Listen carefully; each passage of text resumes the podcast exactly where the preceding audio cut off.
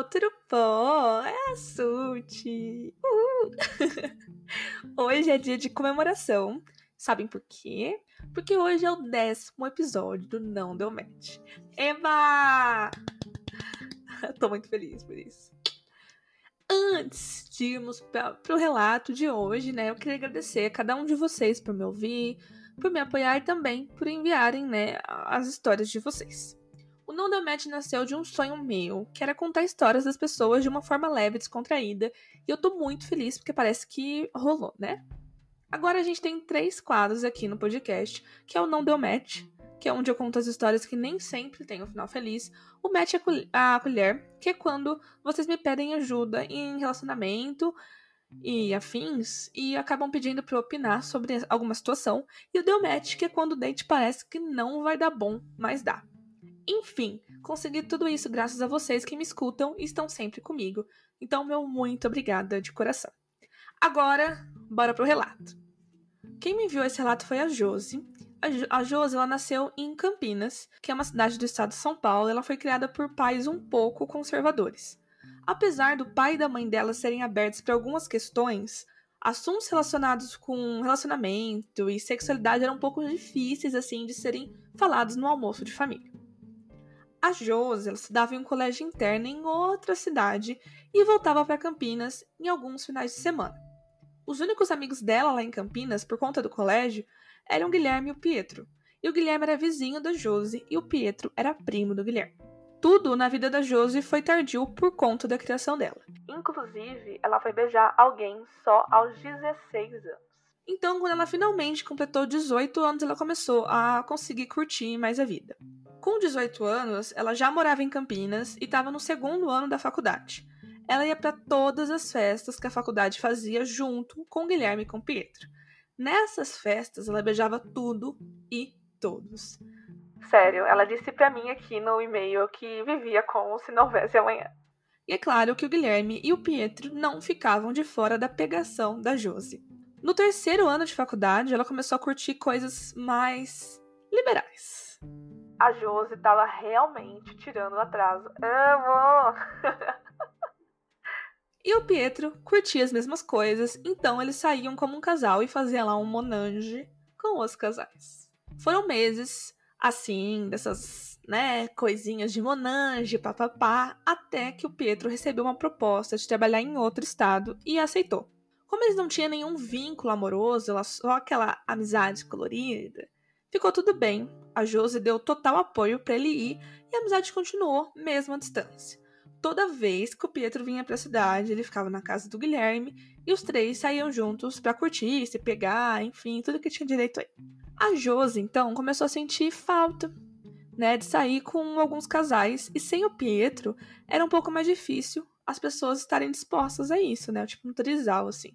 Então, na faculdade, uma amiga dela comentou sobre o Tinder, que era um app novo na época curiosa, a, jo a Josi acabou baixando o Tinder. Deslizando pra lá e pra cá, ela encontrou um perfil de um casal chamado Elo e Alex.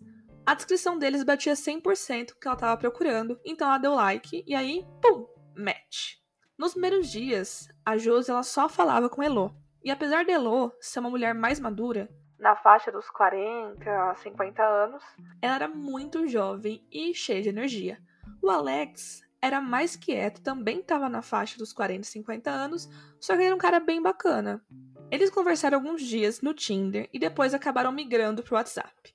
Após uns 15 dias mais ou menos, eles combinaram de se encontrar em um barzinho bem conhecido na cidade. A Josi ficou super ansiosa, porque ela nunca tinha saído sem o Pietro quando era dentro entre casais. Então ela colocou a melhor roupa, se arrumou bem linda e plena e foi pro barzinho. Quando ela chegou lá, a Elo e Alex já estavam na frente do bar, esperando por ela. A Josi notou que eles eram bem bonitos e pareciam ainda mais jovens do que eram nas fotos lá que ela tinha recebido no WhatsApp. Aí eles se cumprimentaram ali e ficaram conversando durante a noite toda. Depois do bar, eles foram para uma balada liberal. Dançaram, beberam e rolou umas beijoca, né? A Josi não perde tempo, eu amei essa menina, meu Deus. Eles continuaram saindo durante umas duas semanas até finalmente irem lá pro Vamos Ver. A Josie conta que foi incrível e que tudo era leve demais com os dois, e eles repetiram esses rolês aí muitas vezes, incontáveis vezes.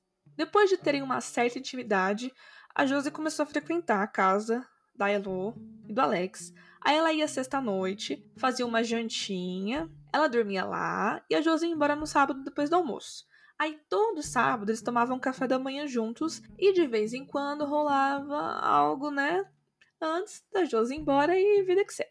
Durante a semana, né, na última vez que, ele, que ela foi lá para casa do casal, o Pietro mandou uma mensagem para Josi falando que ia chegar na cidade no sábado cedo e que queria sair com ela e com o Guilherme. Ela ficou super animada, tava com saudade do Pietro e falou: ó, Conta comigo pro rolê que você quiser, bora, bora que bora, eu vou. Como era de praxe, na sexta ela foi pra casa do casal. Ela avisou para eles que não iria sair com eles, a balada que eles estavam querendo ir e tal, porque ela queria ver os amigos. Eles disseram, beleza, pode ir, sem problema. Se você quiser sair com a gente mais tarde, depois de ver seus amigos, só ligar pra gente. Aí no sábado, a Josi acordou mais cedo, fez o café da manhã pro Alexa, pra Elo e foi tomar banho.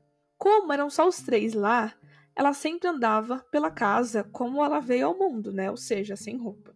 Então, depois do banho, ela colocou a toalha na cabeça e foi pra sala ver se o café já estava pronto. Ela chamou Elo e o Alex e começaram a se pegar ali na cozinha. Ai, meu Deus, muito boa essa história. Ai, Senhor. Aí, de repente, a Josie ouve um barulho na porta da frente. Para contextualizar aqui para vocês entenderem, eles moravam em um apartamento e a cozinha era o primeiro cômodo que a pessoa via assim que entrava ali no AP. Aí ela notou um barulho de alguém colocando uma chave na porta e tentando entrar. Nem deu tempo dela se cobrir e colocar qualquer roupa. Quando a pessoa entrou, ela quase teve um princípio de infarto. Quem era a pessoa? O Pietro. Ela conta que ela olhou para trás e viu Elo e o Alex brancos como um papel, e a imagem do Pietro era a Josi se atracando com Elo enquanto o Alex se atracava com a Josi.